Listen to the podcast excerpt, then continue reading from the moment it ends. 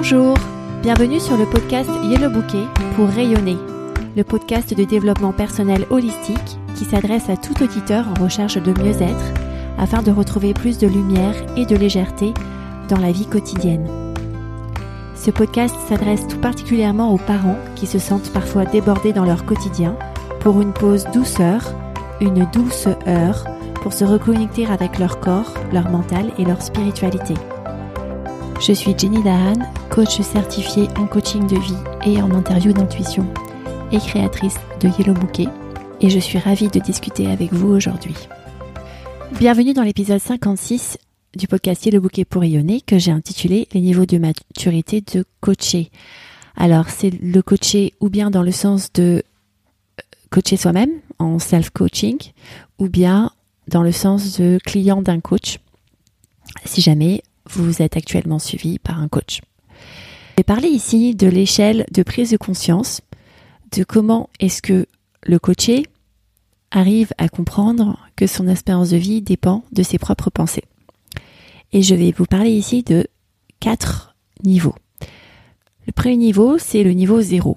Le niveau zéro où le coaché est inconscient de ce qui se passe vraiment à l'intérieur de soi. Il n'est pas clair non plus qu'il est ou elle est responsable de son expérience de vie. Et ça va se traduire par des comportements de victimisation, de blâme, de critique, des comportements sur la défensive. Et ça va être des phrases du style c'est toujours sur moi que ça tombe, il n'aurait pas dû faire ça, comment ose-t-il faire ça, comment ose-t-il me faire ça, ce n'est pas possible que ça arrive encore, ça ne marche jamais comme il faut, il y a toujours des choses qui partent en vrille, la journée commence mal, il y a de fortes chances que ça va mal finir. Et sur la défensive, ça peut être du style je vais devoir encore leur expliquer que j'ai bien fait mon boulot. Je vais devoir ça va retomber sur moi de trouver une solution, etc., etc. Dans ce type de comportement, la personne, dans ce cas-là, le coaché, enfin plutôt le non coaché, puisque cette, cette personne ne se coache pas, se cache et n'ose pas faire des choses puisque souvent dans le complexe de victime qu'il ou elle se trouve, prendre des actions et euh, se placer devant l'exposition d'autres personnes risque de lui faire mal, risque de la mettre à mal, risque de lui faire ressentir encore plus de douleur que ce que ne ressent aujourd'hui puisque cette personne est dans une position de victime. Donc elle va se cacher, elle ne va pas prendre de risques. Elle ne va pas se mettre sur le feu de la scène pour exprimer ses sentiments, puisqu'elle aura peur d'avoir ensuite à se justifier et de se mettre sur la défensive, afin tout simplement de vivre les sentiments qu'elle ressent. Imaginons qu'elle ait été frustrée d'une discussion avec un collègue, eh bien il y a de fortes chances que cette personne ne parle jamais aux collègues de cette frustration qu'elle a ressentie lors d'une discussion précédente. Parce qu'elle aura peur de s'exposer à davantage de douleur et parce qu'elle aura peur d'avoir à relancer une discussion de défensive en expliquant pourquoi c'est juste qu'elle se sente victime, que c'est juste qu'elle blâme son collègue. Cette personne va aussi penser que tout ce qui se passe gravite autour d'elle.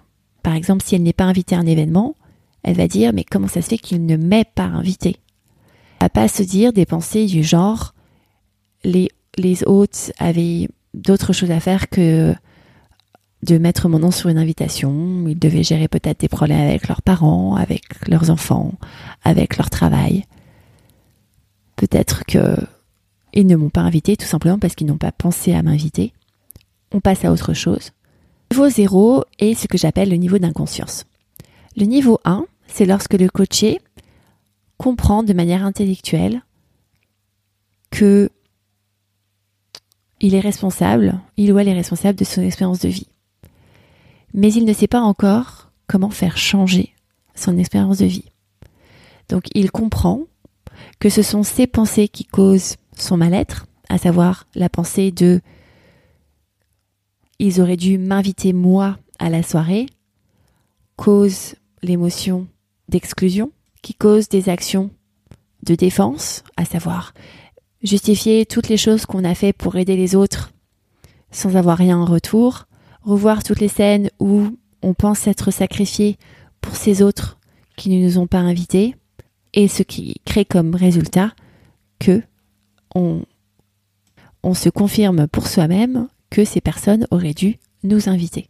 Quand on est au niveau 1, on comprend que on sent ce sentiment d'exclusion parce qu'on pense ils auraient dû m'inviter moi.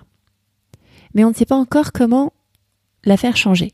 Donc quand on est au niveau 1, on a parfois fortement tendance à se sentir pire qu'au niveau 0 puisque maintenant on sait que on est responsable de son expérience de vie. On sait que en fait, on est sa propre victime. On n'est pas la victime des autres, on est sa propre victime. Et on aurait envie de changer ça, mais on ne sait pas encore comment s'y prendre. Le niveau 2, c'est le niveau intermédiaire où on comprend que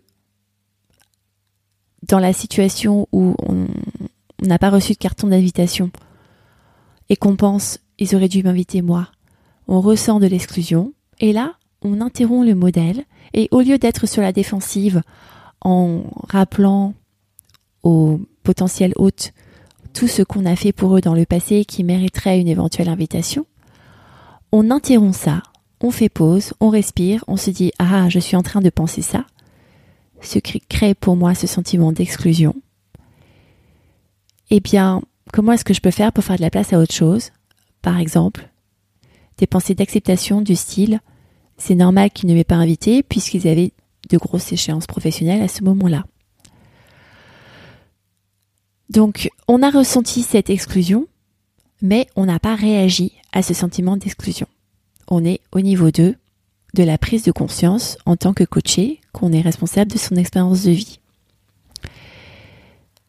Le niveau 3, c'est le niveau ninja où on décide intentionnellement du résultat que l'on veut avoir pour une certaine expérience et on l'applique. On cultive les bonnes pensées, on ressent du coup les émotions adjuvantes et on prend les actions qu'il faut pour obtenir les résultats qu'on souhaite avoir pour soi-même. Par exemple, dans la situation où je n'ai pas reçu de carton d'invitation, je décide de penser, dans le cas de cette situation, c'est l'opportunité pour moi de trouver un autre créneau pour me connecter avec ces personnes-là d'une manière plus intime.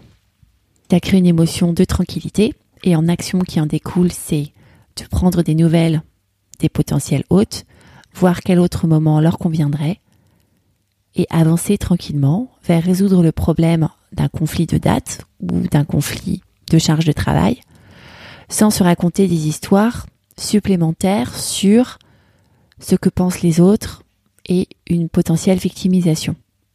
Et en résultat, je me donne les moyens de trouver un autre créneau pour rencontrer ces personnes de manière plus intime et donc tisser une meilleure connexion. En exercice pratique, je vous invite à prendre une situation dans laquelle vous ressentez des émotions déplaisantes. Et essayez d'évaluer à quelle étape vous en êtes. Est-ce que vous êtes dans, un, dans une étape euh, zéro, inconsciente? Il est fort à parier que si vous écoutez ce podcast, vous soyez au moins à l'étape 1. Mais si vous êtes à l'étape 0, c'est OK. Et moi aussi, même si je suis coach, il m'arrive d'être parfois à l'étape 0 sur des sujets qui me tiennent vraiment à cœur et sur lesquels j'ai cultivé par défaut beaucoup de croyances depuis de longues années. Donc c'est tout à fait OK d'être au niveau 0. Et la bonne nouvelle, c'est qu'on peut aller au niveau 3 et qu'il y a une marge de progression.